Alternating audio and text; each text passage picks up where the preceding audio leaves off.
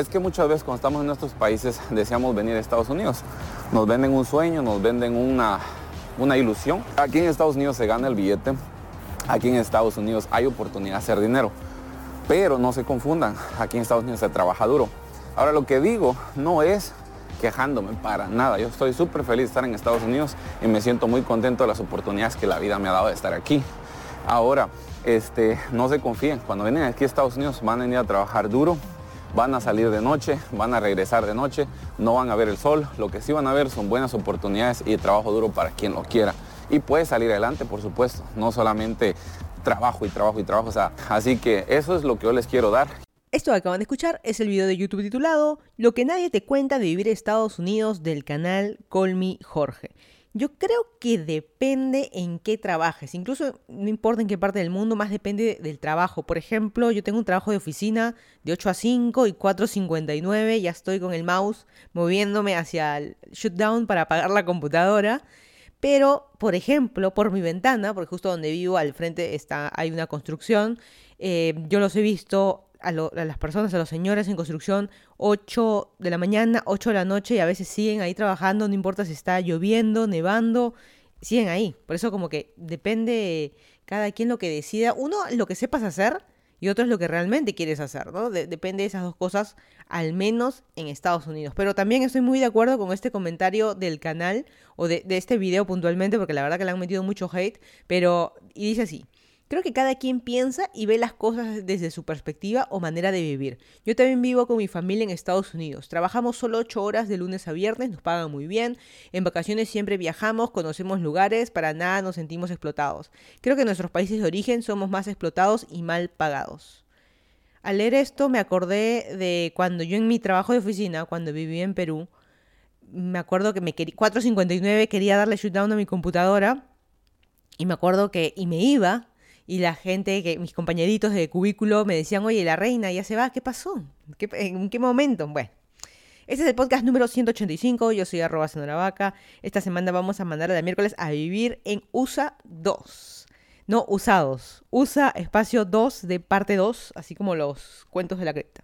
Pero bueno, este podcast lo puedes escuchar con tu aplicación de podcast si tienes dispositivos Apple. Si tienes Android, puedes usar TuneIn, Google Podcast, Spreaker, Evox, aplicaciones o páginas web de Anchor, Spotify, Amazon Music. Me ubicas en todos estos como Lima in Transit o en mi canal de YouTube llamado Señora Vaca, en el que intento, trato subir al menos un blog por eh, semana. Hoy es lunes 2 de mayo del 2022, 6 y 41 de la tarde en el condado de Fairfax, en Virginia, Estados Unidos. El que no me conoce, yo soy de Lima, Perú. Me mudé a Estados Unidos ya 6 años.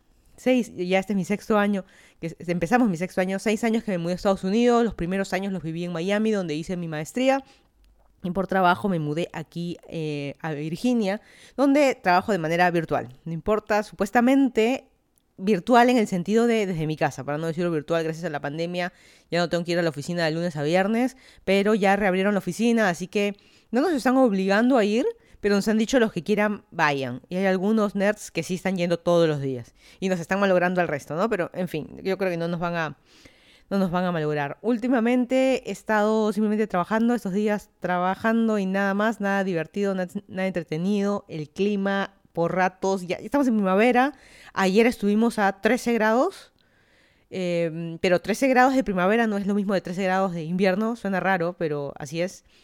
Eh, que tranquilamente puedes salir, si quieres en manga corta, te va a dar frío, sí, pero puedes salir en manga corta, no, vas a morir de hipotermia, pero yo hoy día he hecho 26. Ese, es el clima loco, o sea, cagarme la, la gripe. Y curiosamente, desde que empezó la pandemia, no me ha dado gripe.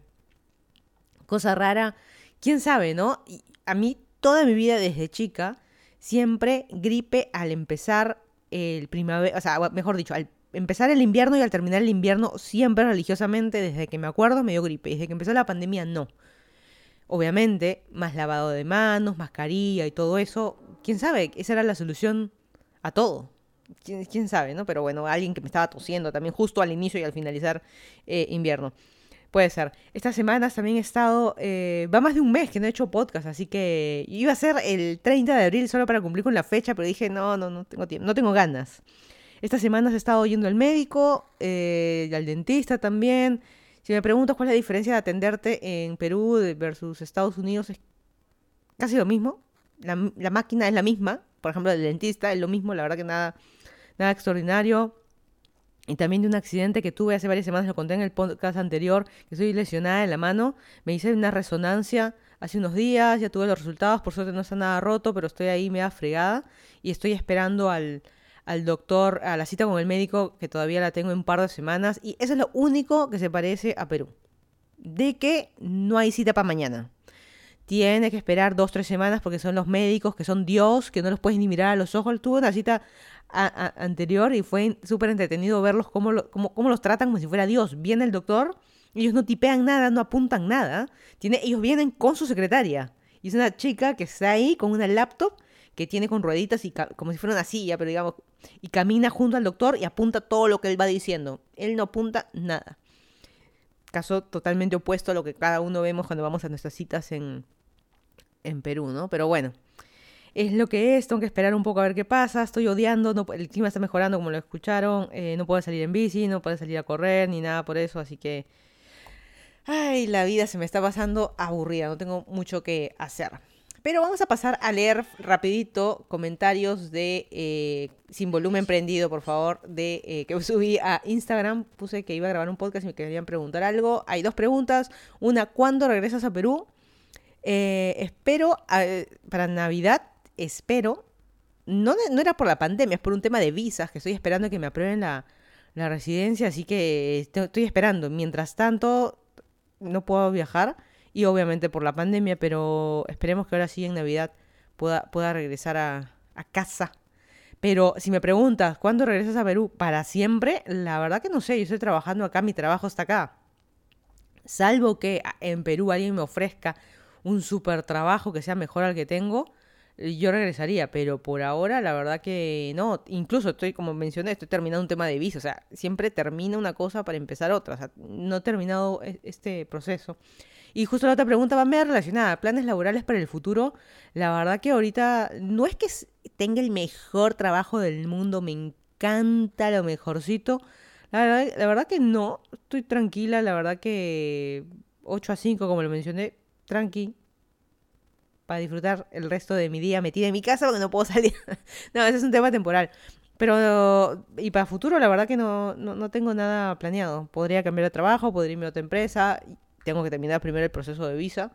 Y ahorita, porque uno, mientras uno tenga un proceso de visa de trabajo, residencia o lo que sea, que sea esponsoreado o pagado por tu empleador actual, tienes que, o mejor dicho, no puedes renunciar, tienes que seguir con ese, así no te gusta el trabajo, tienes que seguirlo hasta tener la visa, un mínimo de seis meses luego de tener la visa y luego ya puedes hacer lo que se te pegue tu regalada gana.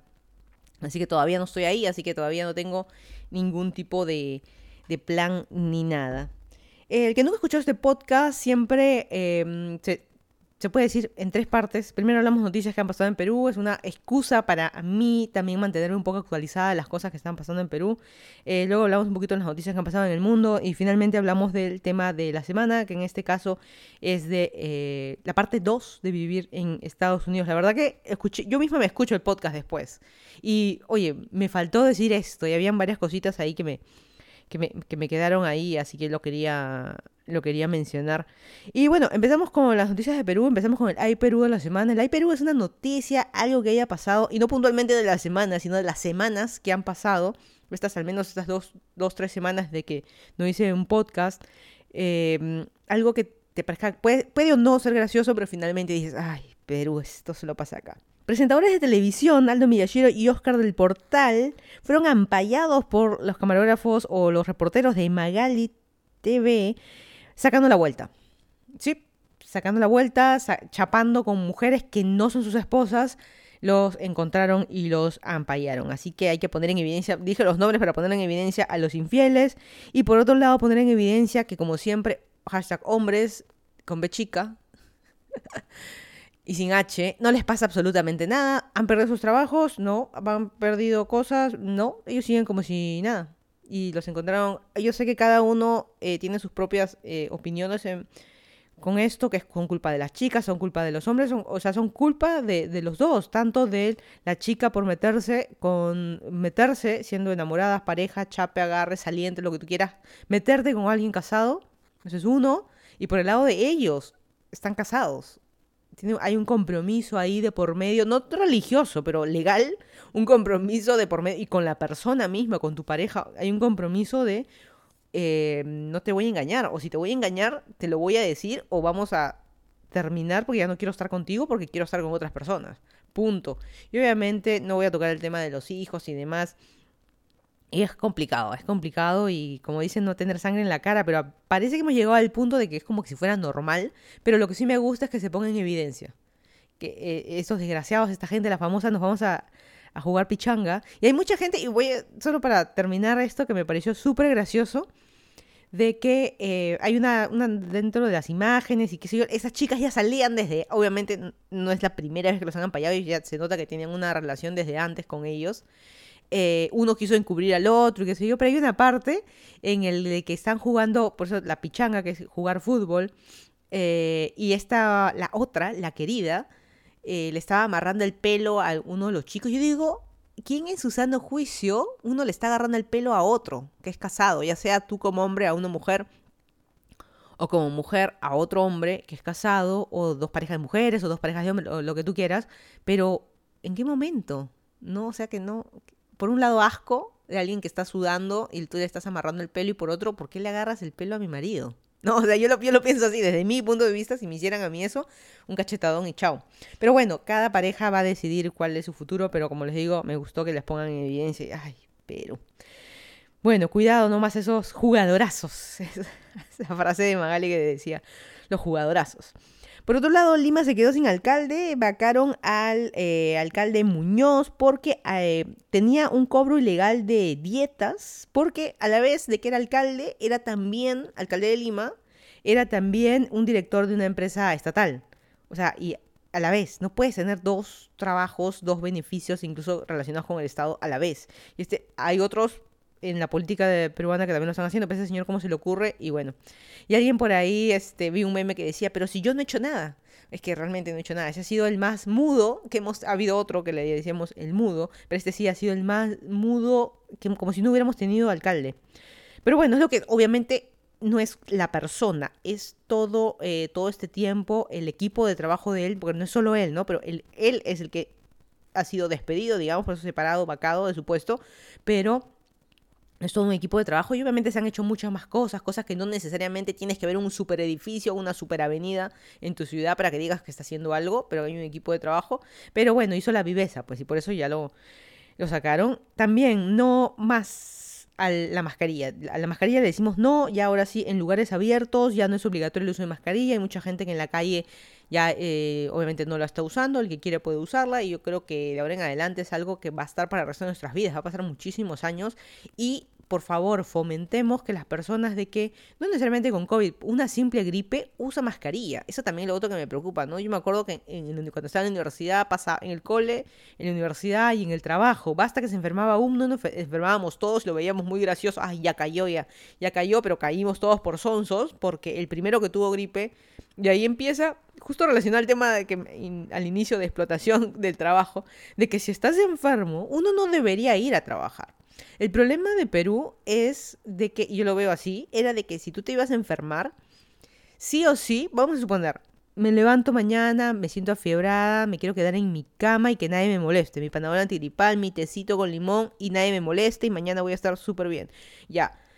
Esto en Estados Unidos se puede aplicar. Mando un correo o un, Slack, un mensaje a un WhatsApp o lo que sea a mi jefe y le digo, hoy no voy, me lo tomo, eh, se descuenta de mi día de enfermedad Ok, te responde tu jefe. Depende del trabajo, claramente. Pero, ok, en Perú, en teoría, yo no he tenido ningún trabajo que yo pueda haber hecho eso. Todos los trabajos que he tenido, ya sea de práctica profesional o empleo, o por terceros o lo que sea, todos he tenido que, ay, yo no, me levanto, estoy afiebrada, tengo, me obligo a ir a la clínica para que me den un certificado médico o un recibo o algo que diga que he venido a la clínica y me tengo descanso médico y eso se lo tenía que dar al día siguiente la de recursos humanos, o sea, al final y ir a, a la clínica porque en ese las veces que he tenido eh, trabajo en Perú era por EPS, que es como el seguro particular que uno paga, particular de empleo, ¿no? Eh, tenía al día siguiente que llevarlo a... Ah, bueno, y por más que no tenga eso, en la clínica no es que en la puerta te están esperando, tienes que pasar por caja, sacar la cita. Una simple gripe no vas por emergencia, ¿cierto? Así que todo eso, tres, cuatro horas perdidas en la clínica hasta que te dan tu bolsita con tus pastillas y te vas a tu casa ahora sí a dormir, a mimir, y este, te vas a mimir y y ya pues se malogró toda tu mañana estando ahí, ¿cierto? Como que ya, mm, me ay, ¿sabes qué? Mejor iba a trabajar. Y mucha gente así iba a trabajar. Y ahí contagiados todos los onzos, bueno. Eso es lo que pasaba, pero bueno, fomentemos eso y en los micros, y vas a estar usando ahora que va a empezar invierno en el hemisferio sur, eh, también cuidarnos bastante, ¿no? Y seguir el lavado de manos y todo eso, pero bueno, el uso de mascarilla creo que deberíamos en sitios cerrados, ¿por qué no? Hay gente que te dice, no, es que no respiro. ¿Cómo que no respiro? O sea, tú tienes un problema que es distinto, o sea, ya, ya la, la, exageración. Pero bueno, es lo que es. Por otro lado, tenemos a Sebastián Palacín, que es el hijo del presidente de Indecopi en Perú, que a través de sus redes sociales confesó la violación sexual contra eh, dos mujeres. Y según él, su, su, disculpa, su sustento, lo que ustedes quieran, su descargo fue de que es un experimento social que él estaba haciendo. No, no es gracioso ni nada por el estilo de este chiquillo. Eh, como siempre, con plata, padre con poder y todo eso. ¿Y qué pasó?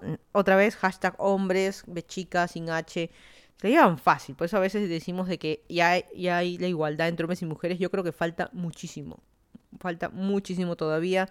Eh, hicieron reportajes de los casos de eh, las dos agredidas, o una de las agredidas creo que dijo que sí, que, fue real lo que él comentó. Y por otro lado, obviamente lo que está mal es la acción. Obviamente contarlo en redes sociales es otra historia, pero la acción misma de violación sexual eh, contra dos mujeres, una o dos mujeres, o quien sea, no debería mm, suceder y debería ser penado y él pagará los cargos que, tenga que pagar.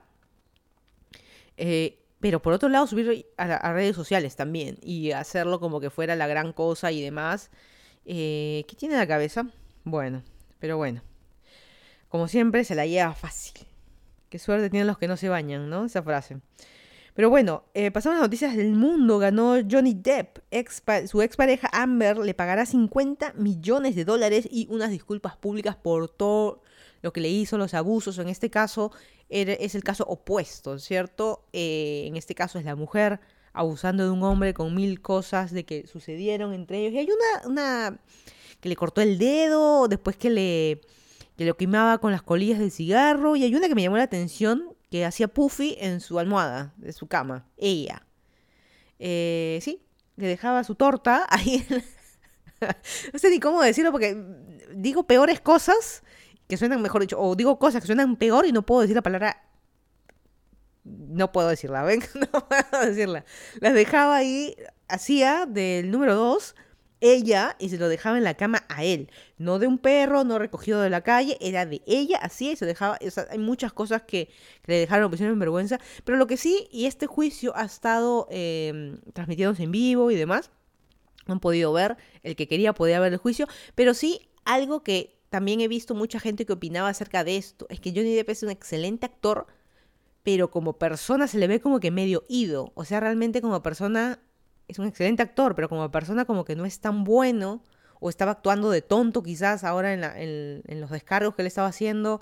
La verdad que no sé, queda mucho ahí que decir, pero bueno, eso es lo que va a suceder en los siguientes días, disculpas públicas de parte de ella. Ella también fue novia de Elon Musk, mira tú chica famosa, supuestamente. Ni sé quién es, o sea, actriz, sé que la es la pareja de, pero no, no, la verdad que no sé. Y hablando de Elon Musk, eh, compró Twitter por 44 billones de dólares. Ahora empezó como siendo el accionista mayoritario y ahora ya compró Twitter.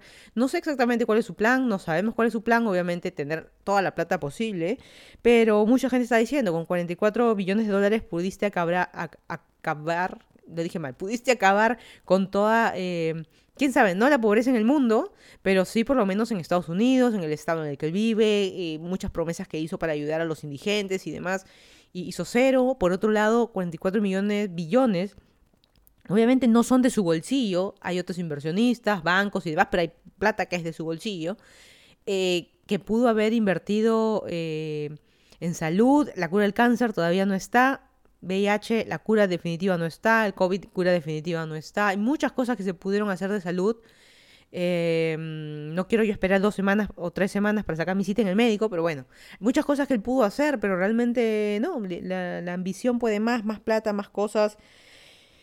Y bueno, ahí estamos, ahí estamos. No, no, no, sabemos bien qué va a pasar con Twitter, qué cambios van a haber, la plataforma más bonita o más fea, no sé, pero obviamente le está generando muchísima plata a él y a todos sus... Eh, eh, los bancos, préstamos, otros inversionistas en los que están, todas las rentas de todo, de toda esa gente, porque la acción de la acción, las acciones de Twitter obviamente han subido. En Estados Unidos también ya, eh, ¿cómo decirlo? El Ministerio de El Departamento de Transportes y bla bla bla, que ahorita no me acuerdo el nombre exacto. Ya también quitó el uso de mascarillas en transporte público, lo que quiere decir de que ya te puedes subir un avión aquí a Estados Unidos a Estados Unidos o en los caminar en los aeropuertos de Estados Unidos o vuelos nacionales aquí en Estados Unidos sin usar mascarilla. Así que incluso bus, trenes, eh, ya no es necesario el uso de mascarillas, pero lo mismo que en Perú, yo recomiendo todavía usarlas. Hay gente que no respira, no puede, es súper incómodo. Bueno, ah, la verdad que hay, hay de todo, ¿no? Por más que digan que un avión está ventilado y demás, siempre ves a gente tosiendo. El problema es la gente, no que no solo no se pone una mascarilla, sino la gente que tose sin taparse la boca, tose o se, limpia el moco que se le está cayendo, el famoso que haces con tu nariz y luego te pasas eh, eh, la, mano para limpiarte ese moquito y con ese mismo moquito estás agarrando unas manijas, estás agarrando cosas y estás contagiando ahí tus virus a la gente. Esos son los, esas son las, las personas, ese es el problema principal pero no podemos evitar que la gente no sea cochina. Y la manera de evitar que la gente sea cochina es tú siendo lo más limpio posible, lavándote las manos, tú mismo poniéndote la mascarilla. Y la verdad que todo eso, pero es... ¿Qué tal raza, no? Y, si pusiéramos a esas personas, convertirlas en personas limpias, la verdad que no, no pasaría nada. Pero bueno, déjame pues, no respiro. Bueno. En fin, vamos a ver, hay gente, mucha gente que está feliz, incluso buenas noticias. En la semana que sucedió esto, eh, en medio, eso también se manejó muy mal, en medio vuelo anunciaron, porque hubo obviamente el comunicado oficial y en uno de los vuelos nacionales aquí en Estados Unidos, eh, el capitán anunció eso y automáticamente la gente ya se quitó la mascarilla en el avión. ¿Y mentira? bueno, no tiene nada que ver, ¿no? Pero es lo que es. Y aquí en Estados Unidos hay un, eh, puntualmente aquí en Virginia, hay un tren con el que yo voy de, o el metro. Tren, metro, no sé cómo decirlo, porque hay partes de que es, no es subterráneo. Así que no le puedo decir subte, eh, de que tomo, de que va parte de Virginia, parte de Washington DC, y de que ya la mitad de gente va con mascarilla, la otra mitad sin mascarilla, o sea que como que hay eh, de todo, ¿no? Hay de todo y yo decido todavía usar mascarilla. Así que en México hayan el cuerpo de la desaparecida de Davani Escobar. Muchas cosas han pasado alrededor, es un caso, me gustaría decir un caso súper interesante de investigación, pero lamentablemente es un caso que ya está pasando no que no pase, pero está pasando todos los días. Todos los días vas a escuchar la noticia alguna chica desaparecida, alguna chica con algún tipo de acoso, alguna chica de violación sexual o lo que sea. Todos los días. Este caso juntó eh, más, este, mm, no, acogida, pero más ojos por las redes sociales, que buscando a la chica y demás, muchos videos que han salido después, también ha salido a hablar el padre y el padre también está preocupado de cosas que le puedan pasar a él, eh, que si le encontraron en el hotel, que quien la dejó ahí, que el taxista, hay muchos, muchas cosas también que las amigas la dejaron. Y esa frase que dice, si salimos juntas, nos regresamos todas juntas, ¿no? O sea, ¿y la culpa de quién es? La culpa finalmente es la persona de que ocasionó que ella muriera. No las amigas, si fue el taxista, el taxista, si fue alguien del hotel, la persona que la violó y la mató, esa es la persona que tiene totalmente la culpa. Así que todavía eso está en investigaciones y es una pena que todos los días, cada vez estemos con más noticias de esto. Mira, le puede pasar a mí, te le puede pasar a ti, le puede pasar a tu, a tu mamá, le puede pasar a tu tía, a tu hermana, a tu compañerita de trabajo, a tu enamorada, nos puede pasar a cualquiera. Y es un gran problema que todavía está ahí y preocupa.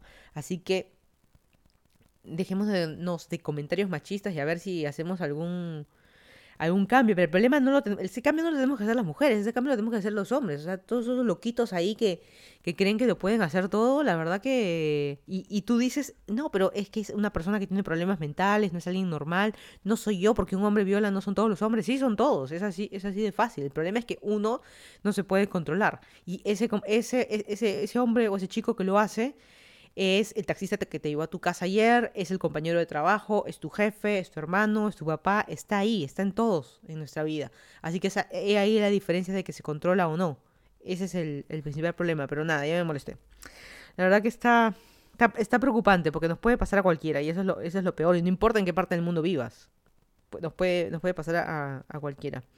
Ay, pero es una exagerada. Nos puede pasar a cualquiera. Punto. Contrólate. ¿Ya?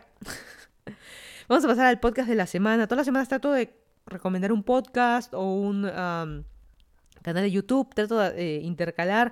Esta vez un nuevo podcast que estoy escuchando es relativamente nuevo. Tiene dos episodios, creo, pero la idea me gustó muchísimo. Que es un eh, podcast argentino que se llama Che Netflix. Todo junto, Che, como el no el Che Guevara, el Che la palabra Che de que usan en Argentina, pero junto Che Netflix, de que hablan de películas, de series, no solo de Netflix, pero en general, y me gustó mucho el episodio número 2 de que hablaron con Felipe Colombo, si se acuerdan de él es el, actor de Rebelde Way, una serie hace como, él mismo lo dijo, como 20 años y se había, la, gente lo sigue encasillando con ese, con ese personaje. Y estaban hablando de, de las series, de películas, y la verdad que me pareció súper divertido entretenido, menos de una hora y se me pasó volando porque hablan de series, de películas que yo también he visto. No sé si estamos todos en la misma edad o mismas generaciones, pero creo que todos hemos estado en, en las mismas etapas y obviamente también hablaron de Rebelde Way. Yo no la vi completa, no me llamaba tanta la atención porque los veía a ellos muy chiquitos. Yo no me como que no me identificaba porque ya estaba más grande. Pero sí los este los vi, la verdad que me pareció eh, la serie, creo eh, el grupo musical, películas y demás, pero nada, este, esta, este podcast se trata de eso y la verdad que me suscribí. Voy a ver qué otros podcasts van a, van a sacar porque está, está bueno. La verdad que es como no conversar con alguien, pero escuchar la conversación de otros. Oye, salió esta película, o te acuerdas de la película tal, o te acuerdas de la escena. Es así como esas frasecitas que decimos, ¿te acuerdas de Los Simpson? O la escena de Los Simpson, o la escena del Chavo el 8. Y a eso mismo, pero escuchándole a otra persona hablar. Y la verdad que me resultó en, muy, muy entretenido. Y bueno, vamos a pasar al tema de eh, Estados Unidos, de vivir en Estados Unidos. Ya lo mencioné, la parte 1 está en el podcast anterior, el 184, es el 185. Y una de las cosas que me llamó mucho la atención a Estados Unidos desde que me mudé aquí, tuve que haber vivido como turista, tú no lo aprecias, pero ya cuando vives acá y buscas maneras de trabajar, buscas maneras de tener un ingreso, ingreso extra, es el tema de los usados. ¿Qué es los usados? Ah, algunos dicen la ropita de muerto, pero es, eh, yo siempre lo digo, cuidado ahora en adelante, luego de haber aprendido, cuidado cuando alguien te trae, la tía, la amiga o alguien que te quiera vender algo o, quien sea, eh, oye, mira, traje esto a Estados Unidos, con cuidado porque de Estados Unidos, ¿de dónde? Y cuando digo usada es de la ropa usada, que puede ser sacado de eh, bueno, muy en general, puede ser usado o devuelto de algún mall, ¿cierto? Que tenga la etiqueta o algo súper, súper, súper barato, una tienda tipo Ross Dress for Less, o puede ser de usados tipo Goodwill, hay swap meets, ventas de garaje, eh, mercaditos, pulgas, como les quieran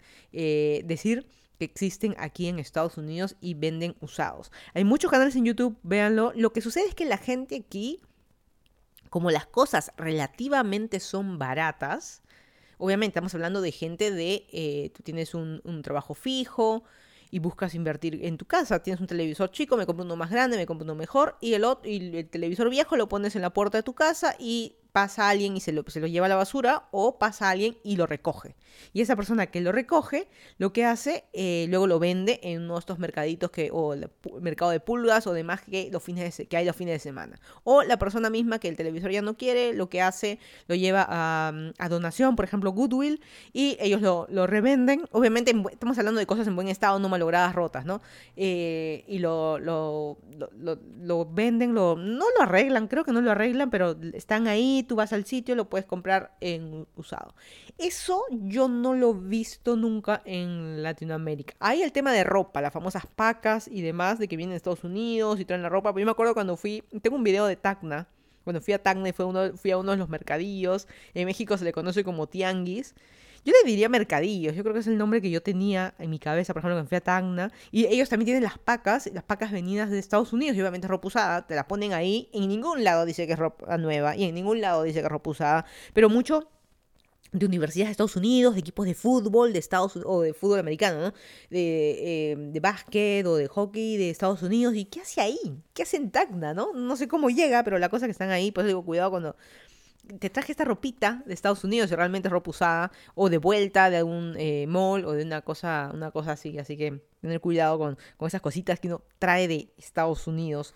Y también, también, no se olviden de que hay mucho también piratería acá. Tú dices, te lo traje a Estados Unidos, pero era una tiendita media rara que trae perfumes de AliExpress y te... Va, no sé, la verdad que hay de, hay, hay de todo, así como en, en, Nueva York, en las películas, y lo he visto en la vida real, que cuando vas a Manhattan, entre las calles de Manhattan están los puestitos, los vendedores ambulantes de carteras y las carteras de marca. Y eso también a mí me, llamó la, la, atención, las carteras de marca que venden ahí. Pero bueno, también están las ventas, como les digo, mucha gente, no sé si es... es este, puede ser tanto coleccionista y que luego se murió y los papás, o, al revés, los hijos, los papás o los abuelos eran coleccionistas y los hijos ya le botan toda su basura, ¿no? O eh, acumuladores. También ese, ese es eh, otro, ¿no? Pero no se olviden de que eh, fuera de eso, tú haces tu venta de garaje y vendes las cosas que te sobran. Yo eso jamás lo he visto en Perú, jamás he tenido un vecino de que haga una venta de garaje no, no ir a una feria de, no sé qué cosa, no. Venta de garaje. En su garaje propiamente, abre su cochera, saca su carro, ¿no? Abre su, en su cochera está vendiendo cosas. Yo creo que jamás lo he visto, porque acá en teoría pasa todos los fines de semana. Todos los fines de semana eh, puedes ir entre las calles, siempre va, siempre va a haber uno. Yo siempre he visto cartelitos de venta de garaje y cosas así. La verdad que eh, lo he visto solo acá. Eh, y como les digo, hay gente que hace negocio con eso. Está bien, tú te quieres deshacer de tus cosas que tú tienes, está bien, eh, las vendes para ganar algo, aunque sea de, de, todo el acumulado que tienes en tu casa. Pero gente que se dedica a eso, así como hay, eh, como les mencionaba, hay gente de que se dedica a los canales, eh, tienen sus canales de YouTube, ganan plata con eso, pero también hay un, se me olvidó su nombre, antes lo mencionaba, pero se me fue el nombre del, es un chico, un señor en California, me parece, que va entre las casas y va recogiendo la basura. Y luego él va a estas ferias, a los swap meets o mercados, de que él va con su camioneta, con sus cosas y va vendiendo y las va vendiendo, ¿no? Pero yo lo que siempre me preguntaré es quién es el que compra eso. Si tú ya eres el revendedor, ¿a quién le vendes? ¿A alguien final? Y justo eh, el otro día estaba viendo en Google Maps para ir a otro, porque hay distintos. Tú, tú busca eh, Swap Meets o Thrift Store, que son las de usados. Eh, vas a encontrar miles, no miles, pues, cientos, decenas, vas a encontrar alrededor en tu ciudad y em, había una frase eh, de un comentario de alguien que decía cinco estrellas, el mol de los pobres. Es algo eh, cierto, ¿no? Porque realmente tú tienes dos tipos de personas. La gente que rehúsa ropa porque está consciente con el planeta, para, me voy, a ver si me quiero comprar ropa, para qué necesidad de ir a un mall, algo nuevo, ir a Zara, Forever 21, de que me voy a comprar un polo, un t-shirt. Por ejemplo, yo me pasa con Old Navy, es ropa súper barata, puedes encontrar hasta un polo, un t-shirt, 3, 4 dólares, pero lo metes a la lavadora y sale jeteado, como si lo, lo, hubieras usado 10 veces, o sea, te dura una usada. Me pasó también con los jeans, súper baratos, me acuerdo que en la parte de clearance, los jeans, 8 dólares, súper baratos, eh, y lavadora y chao. Y todo jeteado, medio ancho, y no era ancho, bueno, mm, mm, lo barato sale caro. ¿Para qué pasar por eso? Mejor poder un usado y, demás, ¿no? Todo está... Mucha gente que, le, gusta hacer eso y la verdad que, está muy bien, ¿no? Apoyando el planeta, para qué está, está... Así como el fast food, fast... No sé cómo se diría de ropa, pero existe, existe eso, ¿no? Por otro lado, buscar cosas únicas. Eh, estoy remodelando mi casa, estoy buscando un nuevo florero, un adorno, una mesita, un centro de mesa, lo que sea. Estás buscando eh, y vas a estas tiendas de usados y puedes encontrar cosas únicas, nuevas, no necesariamente de valor, pero tienen un valor para ti. Estoy buscando el centro de mesa de gatito que me quiero comprar. Vamos a ver si encuentro algo chévere. Lo encuentro. Ah, mira, me, gusta y lo pongo para mi casa. No me importa que sea usado, ¿cierto? Porque estoy buscando algo específico. Si tú buscas por Amazon vas a encontrar todas las cosas de AliExpress. Eso también es otro problema, todo chusco. Pero por otro lado, tienes a la gente de que compra para revender. Tú vas a estas swap meets, a las tiendas de usados, eh, que están con su celular viendo en eBay a ver, o en Amazon, la misma página, a ver a cuánto pueden revender, cuánta plata pueden sacar. ¿Cierto? Y obviamente a los compradores, a los vendedores y compradores hay esa negociación de cuánto plata te doy o no. Y por otro lado, también tenemos a coleccionistas. Por decir algo, si tú eres coleccionista de figuritas de Star Wars y sabes absolutamente todo, estás buscando todas las variantes, abiertos, cerradas, las cajas, lo que sea, eh, siempre vas a estos sitios pero tú ya sabes qué buscar, ya sabes qué es lo que te interesa a tus figuritas de Star Wars, por ejemplo. Y ya sabes que este es el año no sé qué cosa, y esa es la variante no sé qué cosa, y hay gente que ya va específico, pero igual siempre tiene que estar yendo a estos sitios, a estos mercaditos, Goodwills usados, siempre va a los sitios para que siempre buscar algo nuevo. Pero la moda ahorita está en vender todo lo usado. Y me he invertido como 5 minutos porque es algo que me fascina de la gente que compra cuando voy a Goodwill. Miro como la gente. Hay gente que se dedica, obviamente no gente de clase alta, pero gente que se dedica a eso. Y varias veces yo he sacado, he comprado algo y sí le he sacado plata. Justo he subido un video este domingo que pasó acerca que fui a una tienda de usados, por eso lo tengo el tema fresquito. Y se puede sacar plata. Yo no podría vivir de eso porque no me dedico 100%, pero hay gente que sí. Y puedes entrar a Instagram, a TikTok y ves la cantidad de revendedores y demás, este y demás cosillas. Pero justo me sirvió para darme cuenta que lo que no entiendo, por un lado, quién compra estas cosas usadas. Por ejemplo, yo he vendido mis zapatillas de correr, ya uno para correr, para no lesionarse. No las rotas cayéndose a pedazos, obviamente, no, pero ya tiene ciertos kilómetros las zapatillas y ya te hacen un daño, ya, ya no te están sirviendo las zapatillas para correr específicamente, puede ser para caminar, puede ser para estar en la casa, claramente. Pero yo las he vendido por eBay y no entiendo, no entiendo quién me compra zapatillas viejas y yo las he vendido. Obviamente, si en su momento unas Ultra Boost me costaron 180 dólares, usadas 400, 500 kilómetros después, yo las vendo, obviamente bien lavadas y todo el asunto, y están en buen estado, y me han pagado 60, 80 dólares, a mí me parece una locura. ¿Quién diablos está comprando esto? No sé. Alguien va a decir, bueno, alguien que no puede, alguien misio que no puede pagar tanto y prefiere comprar. Pero es que una cosa son las Jordan, las Nike Jordan colección y qué sé yo, y otra cosa es, bueno, no sé, ¿me entienden la idea? Y justo en el video de, de, que subí el domingo, estaba viendo en eBay, otros, ¿quién paga tanto? Eso es lo malo del coleccionismo, que ya nosotros mismos le subimos el precio a todo. Hay un Funko de Pedro Picapiedra, eh, bebé, Freddy Funko, Freddy Funko, Freddy Flintstone, que cuesta, han pagado en eBay hasta 600 dólares por un Funko sellado, 600 dólares por un Funko, que costó centavos hacer y la gente misma lo hizo popular. No firmado por el no sé quién, que ya están todos muertos. No, ¿verdad, no? Que están todos muertos ya. Nada. Un Funko común y corriente, pero es como que la figurita difícil. Y por otro lado, tenemos también que el año pasado se pagó 2 millones de dólares por un juego de Nintendo de Mario Bros. 1 en caja sellada.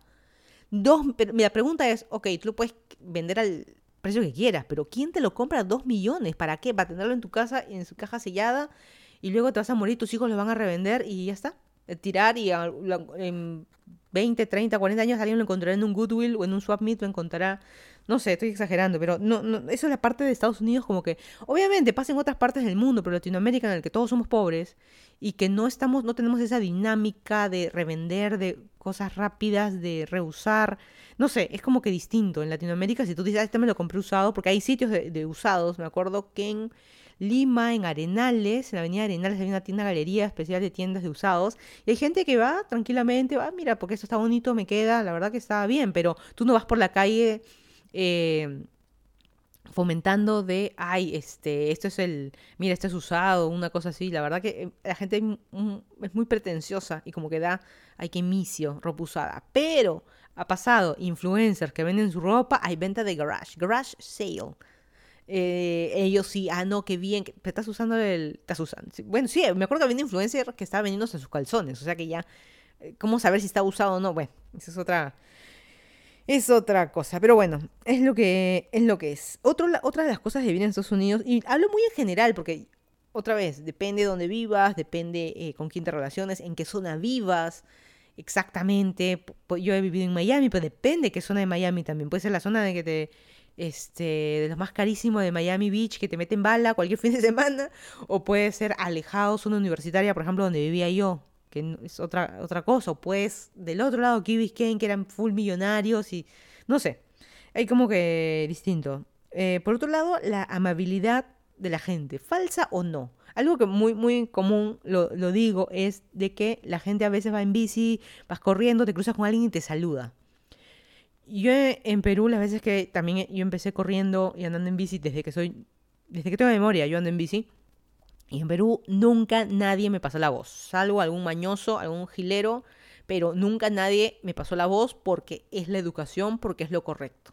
Nunca. Acá en Estados Unidos la gente me saluda, yo ¿por qué me está saludando? O me vas a saltar, o me está gileando, o este... O, o no se me ocurre otra cosa, pero ¿por qué? ¿Por qué me miras? O sea, ¿no? es medio raro, medio raro. Y no, te están saludando por educación. No quieren, no, necesariamente, ay, eres el amor de mi vida, la película Cerebrito Disney. Tampoco eso. Simplemente te están saludando. Y alguien me preguntó una vez, ¿qué clase es esa? ¿Clase social alta o clase social baja? Yo respondo siempre es la clase educada. Como que es lo normal. Obviamente aquí se ve mucho en la clase media para alta, pero la respuesta correcta siempre sería es la clase educada. Y me parece rarísimo que aún no me acostumbro, pero cada trato de hacerlo. Incluso a veces niñitos, tú vas corriendo, ahí este, te cruzas cara a cara con la mamá, con los hijitos, y los hijitos te saludan. Su, puede ser gringuitos, así, ojos azules salidos del, de, la laguna azul. Este, albinos prácticamente, y hacen su manito y te, y te saludan. Parece, no sé. Y no, es porque, ay, yo me sienta mal, no importa, pueden ser ellos del color iba a decir del sabor. pueden ser la raza que quieras, el color que quieras, eh, pero es muy raro que alguien te salude, la verdad que no sé. Cinco años, ya seis años ya viviendo y no, no, me acostumbro. Pero la amabilidad también va a la amabilidad falsa, digo, porque hay cual, cual películas también me pasa ahora que estaba oyendo al dentista, médico, a tiendas, cosas, llamando, averiguando cosas que he tenido que hacer, cosas, llamar al seguro, todos esos trámites, o a veces llamar al banco, la gente es súper atenta hola, ¿cómo estás? Que no sé qué, y te saludan como si te conocieran o como si fueran tus amigos, pero no son tus amigos, no les interesa a tus amigos, ellos les están pagando para ser amables. Y no sé, a veces me parece raro, pues eso es falso. Yo también, lo malo que eso es lo normal. Yo tengo mi cerebro malogrado, en cierta manera, mal, no malogrado, mal acostumbrado a que me van a tratar mal, me van a hacer esto, la gente mala gana. Eh, no, no siempre ha pasado en Lima, pero siempre te vas a encontrar con la gente malagana y que Acá también hay, pero hay menos. Eso por eso digo la amabilidad falsa. No sé, no sé, cosa rara, pero es muy como de películas o las series, así tal cual es. Así que que te saluden, hola, ¿cómo estás? Lo iba a decir en inglés, pero me, me dio vergüenza. Pero, y con un tonito especial que te saludan, como que si como si conocieras a alguien y no, o, sea, o, te encuentras con alguien que no ves así, hola, ¿cómo estás? Oye, ¿y qué cuentas? Que no sé qué. E, es, eso, con ese entusiasmo, ese ánimo, como cuando tú ves a alguien, pero se lo dices a alguien que nunca en tu vida has visto y tres segundos después no los vas a volver a ver porque lo estás ayudando por un trámite o hablando por teléfono así. No sé, no sé, esas son las cositas de que, de que hay, pero bueno. No sé, pues no sé si son personajes de Disney en la vida real Así como cuando vemos en las historias de TikTok de que en, Disney o Universal Studios están todos los personajes y qué sé yo, y saludan a los niñitos y se les ve felices. Pero son actores realmente, no les pagan por, por ser así buena onda. Por eso digo, no sé si son personajes de Disney puestos en la vida real o actores de Truman Show. La verdad que, no sé, pues mi cerebrito tercermundista ahí me, me juega esas malas pasadas. Por otro lado, también tenemos eh, más justo relacionado a lo que mencioné el tema de saludos, de que no veo yo, mm, no se tiene que acostumbrar, también depende de dónde vivas, pero no es muy fácil a veces distinguir la clase social de la persona o de la casa. Tú ves una casa, en Miami pasaba, una super casa, tres pisos, así, o, jardín, me acuerdo que, eh, ay, se me fue el nombre de la avenida o la zona, está Groove, Ah, se me fue el nombre, no importa. Eh, la super casa, cancha de tenis atrás, o vaya, cancha de tenis en tu casa, en la parte de atrás, cancha de básquet, así pasaba en bici, por ahí. Eh, como dejé de vivir ahí, ya la verdad que, y no he ido en bici ya nunca más, ya se me fue el nombre de toda esa avenida que era muy chévere, pero bueno. Y más allá había una casita cayéndose a pedazos, que se nota que vivía un acumulador ahí, un, este, un reciclador, no sé, pero muy pegada. O sea, tienes la clase alta y pasabas una cuadra y tienes la clase baja, ¿no? Por eso a veces es medio, total, ¿esta zona qué es? ¿No? Eso, por eso digo, a veces la zona o la casa. Pues una casa de dos pisos, una buena casa, pero la tienes como hace años luz, desde que se inició este condado y ya tú eres clase baja. Así que es medio raro. Incluso en la gente también pasa de que tú puedes, así como mencionaba, puedes ver unos niñitos con su mamá, rubios, rubios de la Laguna Azul, y pueden ser clase media, clase baja. No necesariamente porque seas blanquito vas a ser clase alta. Y, este, y eso a veces pasa mucho, incluso hay gente, familias que tienen plata, clase media, clase alta, y no se olviden, también a veces yo tengo mucho hate de, de, la gente cuando digo, porque no se olviden, la gente cree que solo existe clase baja, media y alta, o sea, hay muchas más, hay muchos intermedios, muchos colores, ya no son solamente esos tres. Así que busquen ahí en las demografías de los países, por ejemplo, de Perú hay mucho, de la A hasta la F, G, o sea, hay muchísimo, y hay A a, A, B, A, C, o sea, hay muchos mezclados. Y bueno, la cosa es de que con la gente pasa, y como les digo, hay familias de que son de plata y sus hijos los mandan a trabajar, ah, tienen plata, pero igual van a un trabajo de medio tiempo, para que tengan algo que hacer en el verano, los cuentas a esos chicos trabajando en Target y y este y por otro lado tú dices, bueno, ese es un chico misio que está trabajando. No, no es un chico misio que necesita la plata, simplemente porque no tiene nada que hacer en el verano y sus papás lo mandan a trabajar. O sea, hay de todo, ¿no? Obviamente el super millonario, los hijos de, de, este, de Messi, eh, los hijos eh, que se llaman raro de Elon Musk cuando crezcan, no los vas a ver trabajando en un Target, ¿cierto? Pero bueno, esas son las cosas de que, de que hay. No sé, y, por eso a mí me, resulta raro. Lo que pasa que, eso, otra vez, es lo normal. Tu color, tu raza no tiene por qué definir tu estatus. En Latinoamérica, si eres oscurito, yo que soy oscurita, obviamente está más hashtag misia, ¿cierto? Yo te reviso la mochila cuando sales de la tienda. Te reviso tu bolsa, te pido el ticket. Ese tipo de cosas. Venimos de mal acostumbrados a estar así porque las cosas no deberían ser así. Pero lamentablemente eh, lo son, ¿no? Hay mucho el tema de... Y obviamente, otra vez, depende. Hay gente que, por ejemplo, en Perú se hablaba mucho del rey de la papa, el rey del camote, que puede vivir en el distrito más alejado de Lima y tiene muchísima plata, pero no tiene el estatus. Puede apellidarse, eh, tiene, puede tener un apellido no en inglés, como hay mucha gente en Perú de plata que tiene apellidos en inglés, no lo tiene. Y no quiere decir de que vas a hacer menos, vas a hacer más, pero hay un tema ahí de estatus raro que ocurre porque no, los amiguitos del, por más, por ejemplo, yo que estudié en la de Lima, yo veía eso, que había esa diferencia clase abismal, ¿no? Desde que el rey de la papa mandaba a sus hijos, que tenían muchísimo dinero, ¿ah? Y mandaba a estudiar a sus hijos a la Universidad de Lima, y por otro lado tenías a los millonarios de que se apellidaban en inglés. Yo me acuerdo que en mi, en mi salón de cachimbos eh, habían apellidos, la típica Berkemeyer, la típica de apellidos compuestos, eh, había, me acuerdo, más chévere que me pareció Nicholson, O'Connor, así como John, no, era John Connor, ¿no? Pero bueno, ese apellido era O'Connor, Nicholson, había en inglés, pero no se juntaban. Estos amiguitos, eh, mejor dicho, no, no, se juntaban porque hay un, como un tema de estatus. Obviamente había que hacer el trabajo en grupo, saludarte, sí, pero no sé, había como que algo raro, hay una barrera ahí de que, la, que no la define la plata, hay una barrera que no se puede romper con plata. Es como que medio, no sé, medio extraño, cosas así. Este. No sé, no sé, es medio raro y acá yo mismo me estoy. No sé ni qué, ni qué opinar al respecto. Por otro lado, también. Vamos con el tema justo del video principal, del inicio, no el principal, pero del inicio que yo lo denomino como los clones en los puestos de trabajo, ¿no? En las empresas grandes, lo que pasa es que uno, en mi caso también, que vengo de Perú, empresa grande, acá, esa empresa grande que era de Perú, la famosa transnacional o empresa grande de manufactura, lo que tú quieras, acá es una empresa chica. No es una startup, pero es una empresa chica o mediana. Empresa grande que tiene miles y miles y miles de empleados o cientos y cientos de empleados. Esa es una empresa grande y en esas empresas grandes ocurre algo que no ocurre en Perú, por ejemplo, en Latinoamérica, que los clones de empleados. Otra vez, son personajes de Disney, ¿no? O de Truman Show. Y cuando digo clones de empleados, pues porque son los clones los puestos de trabajo. Hay muchos que hacen lo mismo que haces tú. En Perú, yo creo que por un tema de explotación, y yo creo que en general en Latinoamérica, eh, hay esa frase de eh, el rol que tú tienes, juegas múltiples sombreros.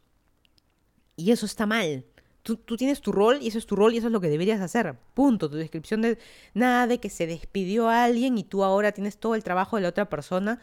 También depende en qué empresa trabajes, depende en dónde, qué tan grande sea la empresa. Pero hay 30 como tú y no existe el, bueno, te despido y hay una fila de gente que está haciendo, eh, ándate si quieres y hay una fila de personas haciendo cola para tu puesto de trabajo. Eh, y bueno, hay muchos, están igual que tú, o sea, la fila siempre va a estar contigo o sin ti, siempre va a estar la fila y no por tu puesto. Porque eso, eso siempre, esa hostilidad siempre la he escuchado en Latinoamérica de que si quieres tú trabajar, ¿qué más quieres que te esté dando trabajo? Eso como que depende, ¿no? Depende de dónde, pero el ejemplo más claro que siempre, que siempre pongo es en una empresa grande, aquí en Estados Unidos al menos, es de que para hacer una sola acción, o mejor dicho, para hacer tener un resultado, se tiene, necesita mucha gente. Yo siempre hago el chiste de la mesa, de para armar una mesa. En Perú sería una sola persona que le toca hacer la mesa, las sillas, la alfombra. A esa misma persona le toca hacer todo. Tiene que ser experto en todo, en alfombras, en silla, en mesa. Tiene que ser experto en todo. Pero aquí en Estados Unidos eh, la historia sería, ok, vamos a armar una mesa ok, vamos a traer, una persona se va a dedicar a, investigar y a traer sobre los, eh, los, clavos, otra se va a encargar de la, la, goma o de la cola o el pegamento, otra persona se va a encargar de los barnices, otra persona de cortar las maderas, averiguar qué maderas usar, otro se va a encargar de, em, eh, el corte de las maderas, otro traer las maderas, eh, otro, no sé, ya lo mencioné, la pintura de la madera y otro la, calidad. Mira cuánta gente para hacer solamente una mesa. Y en Perú una sola persona tendría que hacer la mesa, las sillas, incluso no sé por qué, también tendría que saber este cómo arreglar este microondas y televisores. la persona sabe hacer todo. Y eso acá no ocurre, por eso hay tantos puestos de trabajo y a mí me gustaría que en Perú se replicara eso, que yo desde mi humilde opinión, yo también haber trabajado en oficina y haber abierto los ojos ya desde fuera, de tener un trabajo así de 8 a 5, de que hay muchas personas haciendo lo mismo, ¿verdad, no? O sea, mi puesto tranquilamente eran 3, 4 personas, porque yo sola estaba haciendo todo esto. Parecía una tontera y hasta ahora todavía se vive ahí. Yo tengo mis amigos que todavía viven en Perú, familia que todavía vive en Perú y también veo que todavía están haciendo eso. Y eso genera muchos más puestos, muchísimos más puestos de trabajo para todos. Pero otra vez, presupuestos de las empresas y demás, y para qué gastar tanto puesto, en, tanto puesto, tanta plata en gente, ¿no? Ese también es otro, otro de los los problemas que hay. Pero bueno, eh, por eso siempre lo mencioné en el podcast anterior, Estados Unidos es el país de las oportunidades. Acá sí podría existir el, no te gusta tu trabajo, renuncia.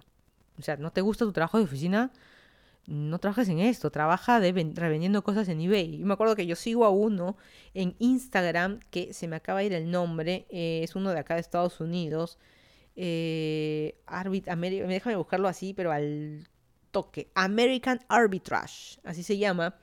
Arbitraje. American Arbitraje, ¿no? Arbitrage, lo dije como SH, pero American Arbitraje. Y a él una vez le meten hate, también él se dedica a, hacer videos en YouTube, se dedica a hacer este, a, ir a sitios, a revender swap meets y todo esto, revende las tarjetas de béisbol y todo eso. Y le metieron mucho hate porque diciendo que seguro tú eres un vago, no quieres trabajar, estarías mejor, eh, debería, deberías haber estudiado. Y él respondió, oye, yo tengo maestría. él es estudiante universitario, estudió maestría en no sé qué especialidad, en no sé qué cosa, incluso en historia de española, no sé qué cosa respondió él en una de las historias. Y él dice, yo tengo carrera, pero yo he decidido, yo no quiero trabajar en oficina, ya no quiero, estoy harto de trabajar en investigación, ya no quiero, ahora me estoy dedicando a esto de vender, estoy tranquilo, vivo tranqui, tengo ahorros, plata y tranquilo, o sea, no tengo por qué aspirar a, necesito ser el siguiente Jeff Bezos, ¿para qué? No, no quiero ser Elon Musk, quiero simplemente 8 a 5, tener un trabajo tranqui, estar contento, tener tiempo para mi familia, tener tiempo para mis hijos, y ese es el éxito y, la felicidad para mí. ¿Y en qué me he convertido yo? Ah? Lo que pasa es que ese tipo de pensamientos como que en Perú como que no se nos ocurren. Porque, ¿cómo voy a renunciar? No voy a encontrar trabajo mañana. Es así, es así de, fácil. Por eso hay una gran diferencia. Por eso hay, hay mucho, mucho hate también diciendo de que, ah, bueno, no te gusta, quédate pues en Estados Unidos. Ah, no te gusta, eh, que en Perú estamos mejor, que no sé qué. Bueno, la verdad que hay de todo. Y el último, el último tema es el tema de distancias y transportes.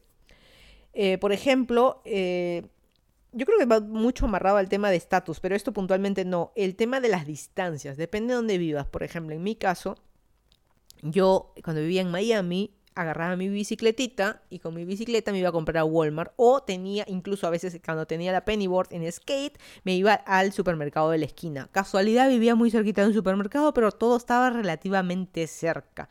En un radio de 5 kilómetros tenía Walmart, Sedanos, Target, Goodwill, Publix, Rosre Forlés, todas las tiendas, TJ Maxx, todo, creo que todo, no necesitaba nada.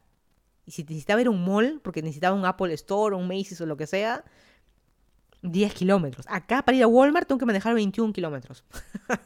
Imposible ir en bici. Em, empecemos con que ni vereda hay. O sea, no, ciclovía ni pensar. Vereda menos. No, no. O sea, pues eso está medio, medio este, ay, que, no vayas a Walmart, pues anda otro. Pero bueno, hable muy, lo hablo muy en general para que vean que no hay tanta, no queda todo tan cerca. Hay un tema de distancias, mucho, dependiendo de dónde vivas, pero hay mucha eh, eh, distancia. Yo me imagino en Perú, desde yo que vivía en La Molina, 20 kilómetros es hasta ir al centro de Lima y hasta menos quizás. ¿No? Pero bueno, bueno, se lo ve gigante en distancia. Cuando uno lo ve acá, como que no, la distancia es un poco más, eh, más corta. Aparte que no hay tanto tráfico y, se maneja distinto. Y por otro lado, ya hablando del, tema de, de, transporte, em, depende también dónde, pero, y, lo hablo con las cosas que sé, eh, tomar un metro o un tren, un subte random, eh, ya sea en Washington DC, ya sea en Manhattan, em, no te define el estatus. En cambio, em, depende, pero yo no he visto a gente... Es que depende, acá me, la estoy jugando hablando de haters, me la estoy jugando mucho en lo que voy a decir, pero la verdad de que en, lo digo en Latinoamérica, pero muy en general de lo que yo he vivido en Perú, el que va a tomar el micro, el que va a tomar el bus o el que va a tomar el taxi es como que el misio. Porque tener carro como que lo es todo. Acá en Estados Unidos, sí, tener carro es de lo más común. Es como decir haber sido niño y no tener bicicleta. O sea, tienes que haber tenido de niño una bicicleta. Es prácticamente ilógico. Una pelota. Es totalmente ilógico, ¿cierto? Es algo normal que está en tu vida. Es, una, es como decir no, eh, no tomar agua no sé, es algo que está en ti, no respiro, ¿no?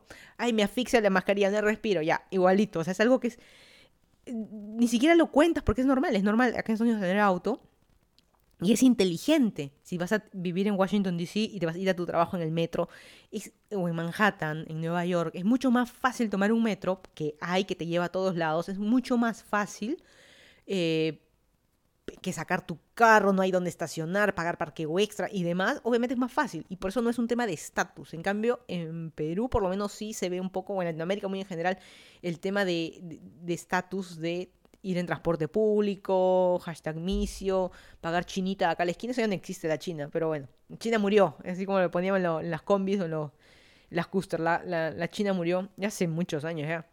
Pero la China que no sabe los 50 céntimos la monedita, porque antes uno decía China hasta, hasta dónde, ¿no? Medio misio. Pero, y, te, y me acuerdo eh, una vez una, una, compañera de trabajo, no me acuerdo qué pasó con su carro, pero la cosa que a última hora, la típica que ibas a la oficina y en la mañana no hay taxis, o te quieren cobrar tres veces o dos veces, tres mucho, ¿no? Pero dos veces lo que te costaría simplemente porque es hora de oficina y la típica vas a San Isidro. Y esta persona, eh, esta compañera de trabajo tuvo que tomar micro y ella nos contó de que el, cobrador se rió cuando ella le preguntó cuánto es que tiene que pagar. Porque no tenía idea y llevaba años desde niña, tranquilamente 30 años desde la última vez que tomó un micro. Y este y, algunos en el trabajo, ella lo contaba esa hora del almuerzo como algo gracioso y mucha gente, ay, la pituca que se viene a hacer acá de, ¿no? que se viene a hacer de misia, de barrio sino, pero bueno, no sé, hay, hay todos esos pensamientos y como les digo, medio como de de estatus. Pero, ya para terminar, una cosa que no entenderé y otra vez, cerebrito mundista mío, la gente aquí, y es muy común en todas partes de Estados Unidos, eso sí, tiene estacionamiento en su, no hablemos de casas, townhouses o casas, no hablemos de eh, departamento porque esa es otra historia. Casas. Tiene cochera, cochera, llamemos garaje, un sitio que levantas una puerta y hay un espacio para meter tu auto, pero no, lo dejan afuera. Y ojo, no hablemos de un tipo, ay, es que me va, es que en Latinoamérica es imposible y es la realidad. Es imposible dejar tu auto en la puerta de tu casa porque sabes que te lo podrían, un 99% de probabilidades que te lo puedan robar me ha pasado a mí, le ha pasado a mi madre también la puerta de su casa, que yo le dije, voy a meter el carro un ratito y me río como sonza porque pasó un carro, reventó la luna del auto, se llevó la, en esa época se llevó la radio y los parlantes porque yo le prometí a mi madre que iba a meter el carro en 5 minutos y esos 5 se convirtieron en 15 o 20 o una hora, no sé, y rompieron, bueno. Bueno, obviando esa, esa anécdota que me acabo, no sé por qué me acabo de acordar, eh, no se trata de seguridad, se trata un poco de flojera. Tú tienes el espacio para dejar tu auto, pero ¿para qué lo voy a abrir? Puede, puede o no tener cochera eléctrica, manual, lo que tú quieras, y muchos obviamente tienen eléctrico, eh, pero no, la gente lo deja en la calle. Porque, y cuando a veces he preguntado de puro chisme, es que es más rápido. Incluso acá en Virginia, que hay nieve, a veces la gente deja su carro afuera. En Miami, el huracán había o, tormenta, tormenta que estaba lloviendo así. Era imposible. Ahí sí, ni con paraguas, ni con, con bolsa, ni con nada que te quieras poner, ni con tu wetsuit. Imposible. Era una tormenta, la típica que viene, la típica tormenta, no huracán todavía, pero tormenta que es con viento. Y la gente como sin nada. La verdad que dejaba su carro ahí. Y a mí me pareció una locura o cuando ocurrió el huracán, la gente también tenía, algunos obviamente lo metieron en su cochera, pero otros lo dejaban allá afuera. Y su excusa es, bueno, se cae un árbol, una palmera, pasa algo, bueno, el seguro me lo reconoce. Aunque también, o sea, hay chances, no que te lo roben, de repente un vecino por ahí pierde el control del auto y te lo choca, algún chiquillo en la bici también, que te lo choca, te lo raspa, ese tipo de cosas, la verdad como que a la gente aquí como que no, no le interesa, es cambio de carro como que cambio de calzón. Tampoco no es tan así, ¿no? Pero, no sé, como que no les interesa mucho. Yo valoro la verdad que muchísimo mi tiempo y si alguien por algún descuido, alguien me va a raspar el carro, por decir algún accidente, alguien me raspa a mí el carro y me estás haciendo perder el tiempo de llamar al seguro, trámites, llevarlo al concesionario, que lo arreglen y todo, así me tengan que dar un carro alquiler, no me interesa, me estás haciendo perder tiempo. No. Y yo valoro mucho mi tiempo. Y la cosa es de que no, este, no entiendo, la gente tiene cochera y tiene sus estacionamientos. Eh, la mayoría prefiere usar ese, y la respuesta es de que prefieren usar ese espacio de cochera o de garaje para guardar todas sus chucherías, todas sus basuritas, en vez de sus autos. Otra vez, para guardar sus cosas ahí y tenerlo como un almacén sus cachivaches ahí en vez de su auto.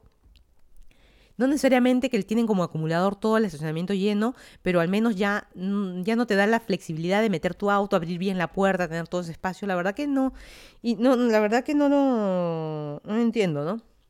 No sé, yo sí, de las cosas que tengo muy marcadas es darle el valor a las cosas. El valor a las cosas, cuidarlas, valorarlas y, muy, así sea un, este, un, el lapicero que tengo en la mano, el cuadernito con el que apunto este podcast, el micrófono misio con el que estoy grabando esto, la verdad que yo le doy valor a las cosas hasta que se rompa, ¿no? O sea, la, típica, usamos el, eh, el calzón, el calzoncillo hasta que el elástico se esté rompiendo, eh, pero hay gente de que no, que es al revés, ah, ya no me gusta, ya lo tiro a la basura. Eso, eso es otro pensamiento, pero regresamos al primero de lo que hablé, regresamos otra vez a los usados.